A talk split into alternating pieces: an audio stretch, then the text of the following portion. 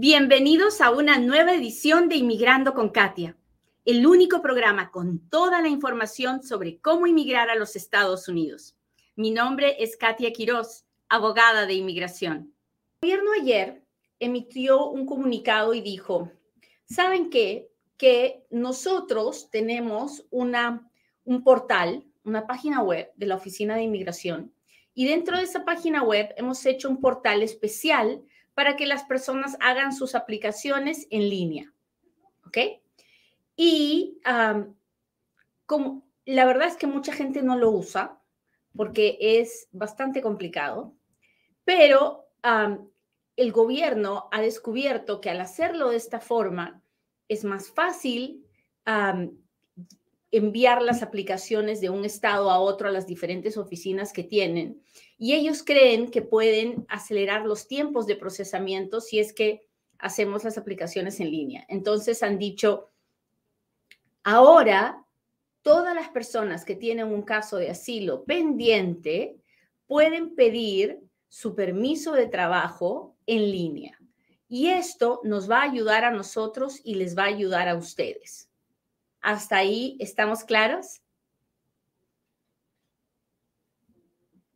Cuénteme si me está entendiendo.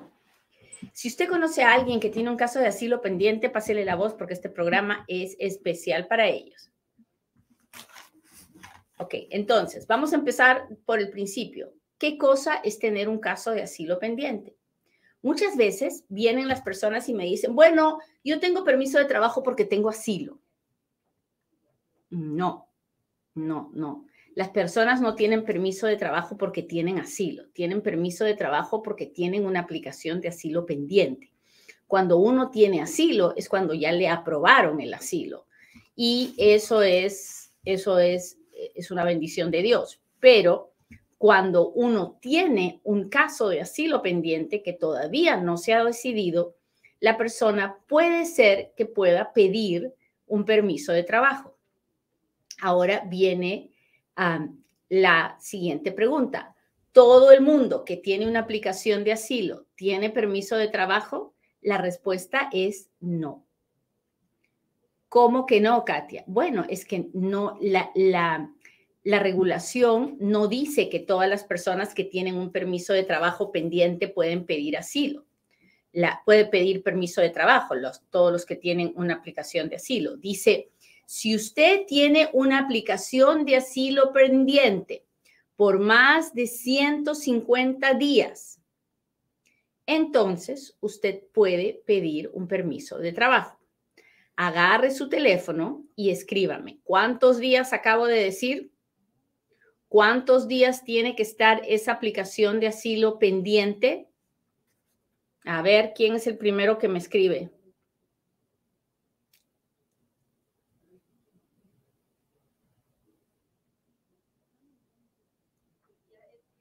Muy bien, hello, it's me. Hola, hola, 150. Ahora viene la parte complicada y es donde todo el mundo se hace bolas. Los 150 días no son 150 días calendarios. O sea, usted no va por la vida, cuenta los cinco meses y dice, ya está, ya puedo aplicar el permiso de trabajo. ¿Por qué? Porque el asilo tiene un reloj especial. Y usted va a escuchar a los abogados cuando hablamos, hablamos del reloj del asilo. El reloj del asilo se para, avanza, se para, avanza, dependiendo de qué, de muchos factores. Déjeme darle un ejemplo. Yo llego me agarran en la frontera, me procesan, me ponen en proceso de deportación, me dan un papel y me dicen, vaya usted a la corte tal día y me dejan entrar, ¿no? Entonces yo entro, hago mi aplicación de asilo lo más rápido posible y llego a la corte en el día 148. Llego a la corte y ese día no tengo abogado y le digo al juez, juez, deme otra cita para venir con mi abogado. Ese día el juez va a detener el reloj. Me voy a quedar en el día 148. Y me voy a ir de la corte y van a pasar tres días y voy a pensar que puedo pedir el permiso de trabajo, pero en realidad no puedo. Porque como yo le pedí más tiempo al juez, el reloj se detuvo. Yo sé que esto puede sonar a chino para ustedes. Ah, es complicado y el, el ejemplo que le acabo de dar es un ejemplo bien simple. La cosa se complica muchísimo, muchísimo más. Por eso es que nadie debería estar haciendo un caso de asilo sin tener un abogado, porque de ahí viene que muchísima gente tiene casos de asilo y no tiene y no puede pedir un permiso de trabajo. Ah, así que es bien importante que si usted tiene un caso de asilo pendiente, por favor, busque un abogado, hable con un abogado. Ahora bien, si usted y tiene una petición de asilo y tiene los 150 días, ya pasaron los 150 días, usted puede pedir un permiso de trabajo. Ese permiso de trabajo que antes lo pedía en papel, ahora el gobierno le está pidiendo que lo haga en línea. ¿Es fácil de hacer? No, ¿para qué le voy a engañar que va a ser fácil? No es el sistema de la oficina de inmigración es bastante complicado. ¿Es posible hacerlo? Definitivamente. ¿Tiene usted que ir a un llenapapeles para hacerlo? No, por favor, no vaya al llenapapeles. El llenapapeles lo único que va a hacer es meternos en problemas, porque si contesta algo mal, como no debería ser, después nosotros, no el llenapapeles, vamos a ser responsables de lo que esa persona marcó. Así que mucho ojo con lo que hace. Ahora, para hacer para poder hacer una aplicación de permiso de trabajo en línea, usted tiene que abrir una cuenta de MyUSCIS. ¿Y qué cosa es ese bendito MyUSCIS? Pues es el portal de la oficina de inmigración. Déjeme ver si se lo puedo enseñar. Déjenme ver un minutito.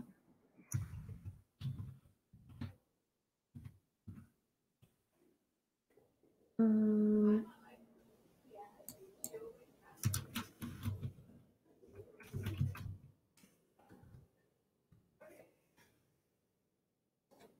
A ver.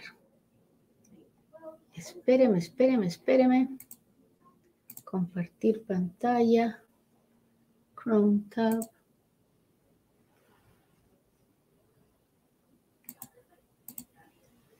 No, me deja, porque no me deja? Ok. Dígame si está mirándome mi pantalla. Estoy en la página de inmigración www.uscis.gov. Y Así se ve mejor, ¿verdad? Y aquí, en la parte de arriba, donde usted ve que dice sign in, que quiere decir entra, ah, usted va a ir donde dice crear una cuenta y va a entrar a esta página y tiene que crear una cuenta de MyUSCIS. Eso lo tiene que hacer primero. Lo primero que le van a pedir es su ah, dirección de correo electrónico. Después le van a pedir que vaya a su cuenta de correo electrónico y que verifique que esa cuenta de correo electrónico existe. Después le van a pedir que ponga, su, ponga su información, nombre, teléfono, dirección, si tiene número de alguien, ponga el número de alguien, si no lo tiene, ah, pues déjelo en blanco y le van a pedir toda la información y ahí le van a pedir que abra, que abra un nuevo caso. Y así es como va a entrar la forma I-765 bajo la categoría C08, que es la categoría del asilo. ¿Todo el mundo que quiere pedir permiso de trabajo puede hacerlo a través en línea? No, esto no es para todo el mundo todavía. El gobierno ha anunciado que va a permitir que la categoría C08, que es la categoría de las personas que tienen una aplicación de asilo pendiente, puedan pedirlo en línea. ¿Por qué no todo el mundo? Porque todavía deben de tener un desbarajuste ahí y tienen que ver cómo le van a hacer. Pero para esta categoría sí es posible hacerlo. ¿Hasta ahí estamos claros? Cuénteme si me está entendiendo.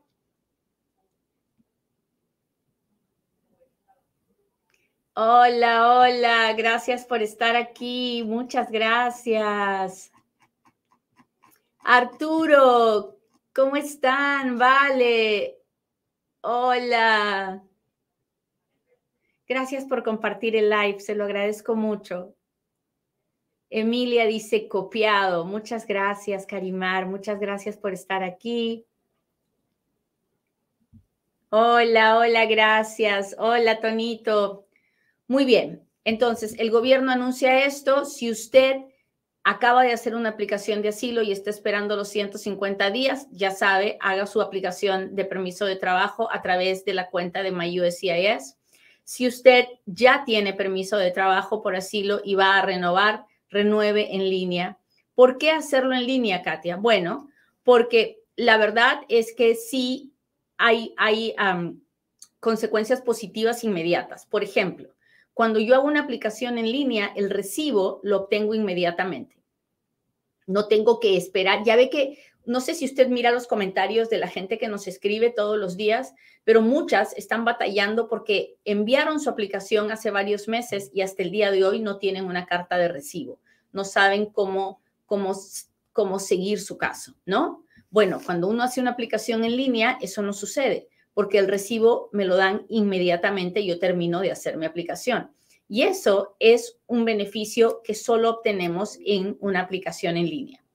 La otra cosa es que todas las comunicaciones que recibo y que, y que de, la Oficina de Inmigración llegan a través de este, de este portal. Entonces, no se me va a perder nada porque no, es, no tengo que depender del correo. ¿Sí me entiende? Así que esa es otra, esa es otra cosa que me gusta mucho. También tienen una, una, parte, una parte ahí en el portal donde yo puedo mandar mensajes Ah, no es la gran cosa, pero ahí está y probablemente va a mejorar. Así que eso es, eso es algo muy bueno. Así que sí tiene sus cosas muy buenas. ¿Va a ser más rápido? Yo quiero decir que sí, que tal vez va a ser más rápido, pero no se los puedo garantizar. Porque porque usted tiene que pensar que por qué va a ser, por qué tendría que ser más rápido si hay un montón de gente antes que usted, ¿verdad? Ah, pero yo creo que es más rápido lidiar con eh, eh, expedientes digitales que lidiar con papel. Así que definitivamente yo se lo recomiendo. Sé que ah, es complicado hacerlo, pero por favorcito búsquese un abogado. Ya sabe que yo no le voy a ofrecer mis servicios, yo no le estoy diciendo, venga, búsqueme, porque esa no es la idea de Inmigrando con Katia, pero sí le tengo que decir que busque un abogado, el que usted quiera, el que usted quiera pero busque un abogado, haga estas cosas con un abogado, no se ande yendo con llena papeles porque le van a arruinar la vida. Así que mucho ojo, mucho cuidado con eso. ¿Ok? Ah, hasta ahí estamos claros porque me voy a pasar a la siguiente noticia. Cuénteme, cuénteme, cuénteme. Hola. Estamos en temporada de taxes, muchachos. Es momento de hacer su declaración de impuestos, hágala con Futuro Tax. Futuro Tax es la oficina de taxes para inmigrantes y sus familias. Está, eh, está pensada no solamente para que usted tenga el mejor reembolso que pueda tener, sino también para que sus taxes ah, no sean un impedimento, un problema a la hora que usted pueda arreglar sus papeles. Así que ya lo sabe, Futuro Tax es para inmigrantes y sus familias. Vaya a Futuro Tax com o llame al 702-483-6555. Atendemos en todos los Estados Unidos. Muy bien. La siguiente noticia es para ah, los esposos o esposas de alguien que tiene visa H1B o visa L1, que son los que tienen visa de trabajo. La H1B y la L1 son visas de trabajo. Cuando una persona viene a trabajar con esta visa y tiene un esposo o esposa, el esposo o esposa puede también trabajar en los Estados Unidos, tiene el derecho a trabajar. Entonces, cuando en la época del presidente Obama dijeron, ok, pueden trabajar, pidan permiso de trabajo, les llegaba el permiso de trabajo a los tres meses, ¿no? Bueno, luego vino la, el, gobierno del presidente Trump y les dijeron, no, saben que no, que ahora ustedes ya no pueden pedir el permiso de trabajo cuando sus esposos con la visa de trabajo lo pueden pedir, uh, cuando piden el cambio de estatus, sino que vamos a hacerlo separado y se armó el pan con mango. Y los permisos de trabajo empezaron a llegar al año y luego a los dos años y entonces presentaron una demanda. Y gracias a Dios la demanda llegó a buen fin porque uh, un juez terminó haciendo que se pusieran de acuerdo la inmigración y los abogados y ahora han dicho que los permisos de trabajo se pueden pedir a la misma hora que se pide el cambio de estatus. Así que eso es una muy buena noticia porque va a hacer que los permisos de trabajo sean más rápidos para estas personas. Ahora bien, estas personas necesitan permiso de trabajo, no, realmente no lo necesitan porque tener la visa es prueba de que pueden trabajar, pero es una buena noticia. La siguiente noticia que me, me gustaría contarles es para aquellos que tienen la residencia condicional porque se casaron con un ciudadano y les dieron residencia por dos años. Esas personas al año y nueve meses tienen que pedir que se remuevan las condiciones de su residencia para que les den una un green card por 10 años. Bueno, pues resulta que antes, antes, antes, antes de la pandemia, cuando uno pedía la remoción de condiciones, a los seis meses nos llegaba la remoción, nos daban el green card de los 10 años y todos felices, todos contentos. Pues hoy en día, eso mismo que antes se demoraba seis meses, se demora más de dos años. Y el problema es que muchos de estos residentes condicionales están batallando porque no tienen una prueba de residencia. Entonces, el gobierno anunció ayer que cuando el residente pida la remoción de condiciones, automáticamente le van a dar una extensión de dos años para que pueda hacer su trámite tranquilo y sin miedo de quedarse sin trabajo, de no poder viajar. ¿Cómo la ven? A veces tengo buenas noticias, ya ve, no todo, hay días con buenas noticias, hay días con malas noticias, así es la vida, pero tenemos que celebrar lo bueno. Así que si, me, si le gustaron las noticias de hoy día, póngame un dedito, póngame un corazoncito, mándeme uno de sus regalitos que yo los aprecio mucho y con eso trato de ayudar a alguien más. Muy bien, muchachos, pues ahora sí, háganme sus preguntas porque ahora es cuando Katia responde.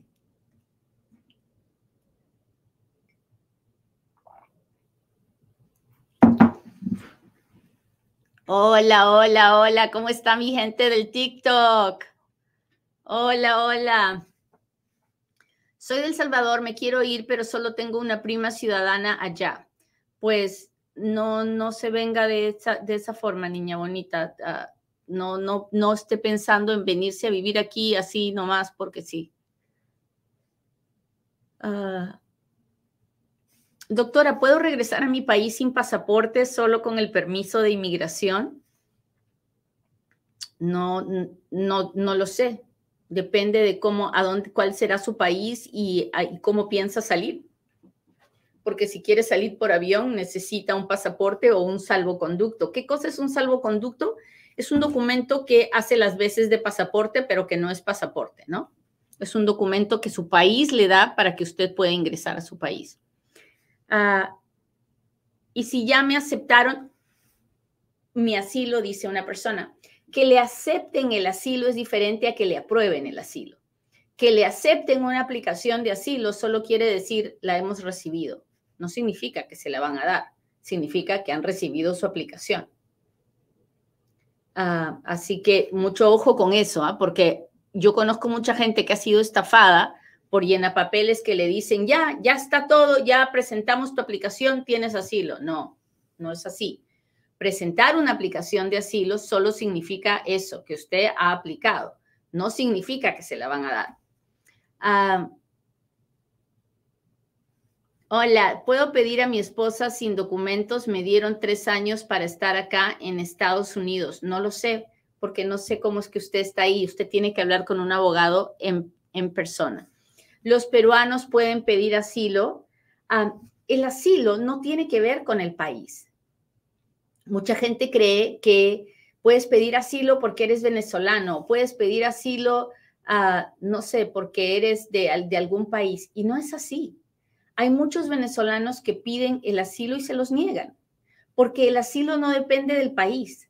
El asilo depende de que puedas probar que tú estás siendo perseguido por tu raza, por tu religión, por tu nacionalidad, por tu género, ah, por tu opinión política, porque eres parte de un grupo especial y tu gobierno no te va a proteger.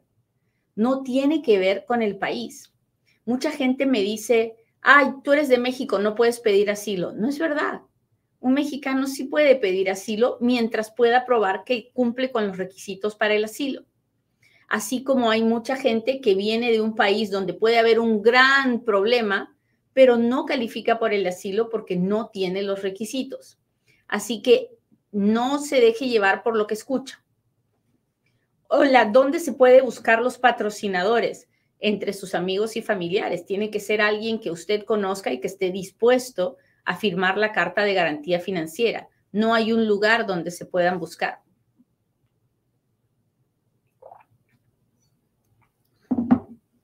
Mi esposo es ciudadano, pero siempre ha vivido en México. ¿Cuál sería la mejor opción para que ambos podamos estar en Estados Unidos? Bueno, él puede entrar y salir a Estados Unidos como Pedro por su casa, pero para que usted pueda entrar a Estados Unidos, él va a tener que pedirle una visa de, de residencia como esposa de un ciudadano americano. Así que dígale a su esposo que hable con un abogado en persona para que vea cómo es el proceso y qué es lo que hay que hacer. Muy bien, sigamos.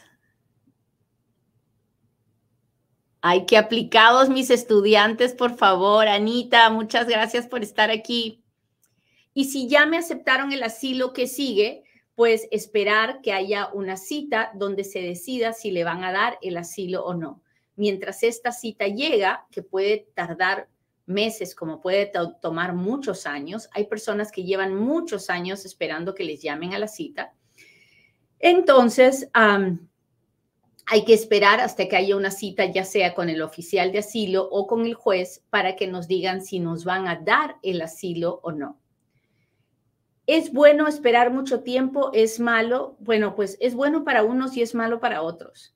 Por ejemplo, si usted no tiene un caso súper fuerte de asilo, pues es una bendición que tenga que esperar muchos años y que no le llamen a la cita, ¿verdad? Porque si le llaman, le van a negar.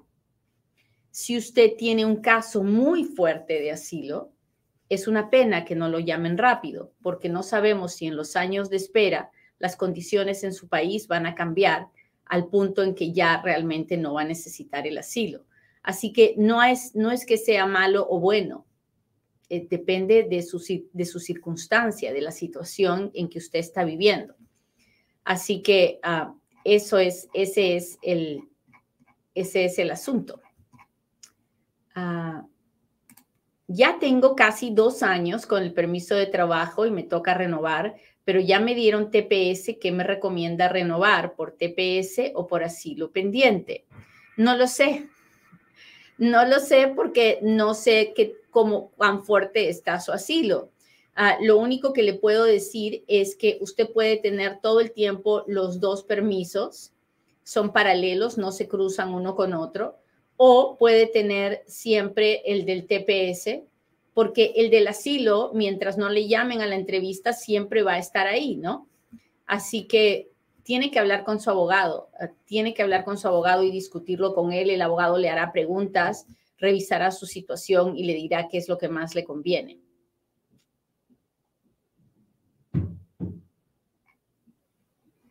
Déjenme ver si tengo super chats o super stickers de mis amigos del YouTube.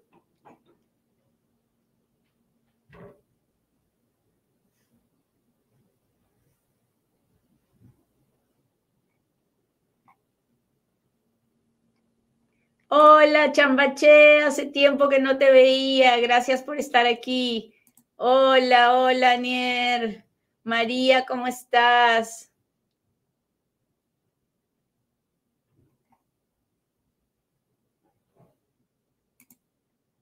Un placer.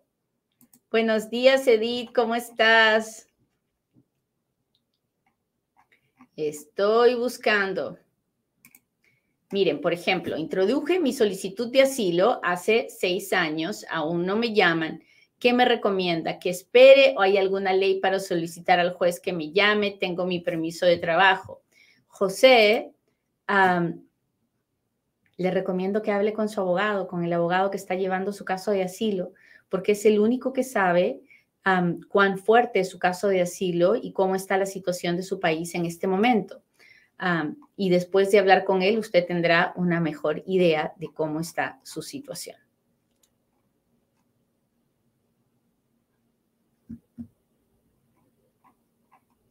¿Puedo ir a Texas sin pasaporte? No. Si usted es extranjero, necesita un pasaporte para entrar a los Estados Unidos y una visa. ¿Se puede hacer taxes sin pasaporte? Ah, si tiene un número de seguro social válido, seguro que sí. Si tiene un número de ITIN, también. Si no tiene número de ITIN, le van a pedir el pasaporte para sacarle el número de ITIN. Si no tiene el, el pasaporte, va a necesitar su acta de nacimiento y una identificación de su país. Al pedir asilo con visa de turista estaría perdiendo mi visa, obviamente. Si usted entra con visa de turista y pide asilo es porque no quiere regresar a su país nunca jamás de los jamases. En ese momento la visa de turista muere. Ah,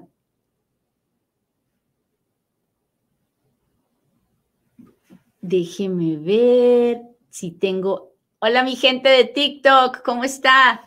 Tengo tres hijos menores de edad y quiero irme con ellos. Por favor, ayúdeme. No es tan fácil así, niña bonita. no podemos pensar en venir así nomás. No hay, no usted mm, tiene que eh, evaluar su situación y, ver si tiene estudios, si tiene una forma de buscar una visa de trabajo, en fin. déjeme ver. Busco preguntas en TikTok.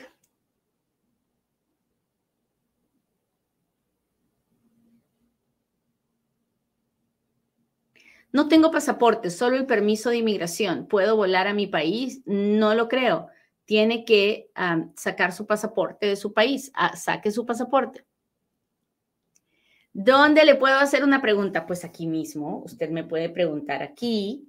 Ah, yo si leo su pregunta se la puedo contestar, si no la leo no lo puedo hacer.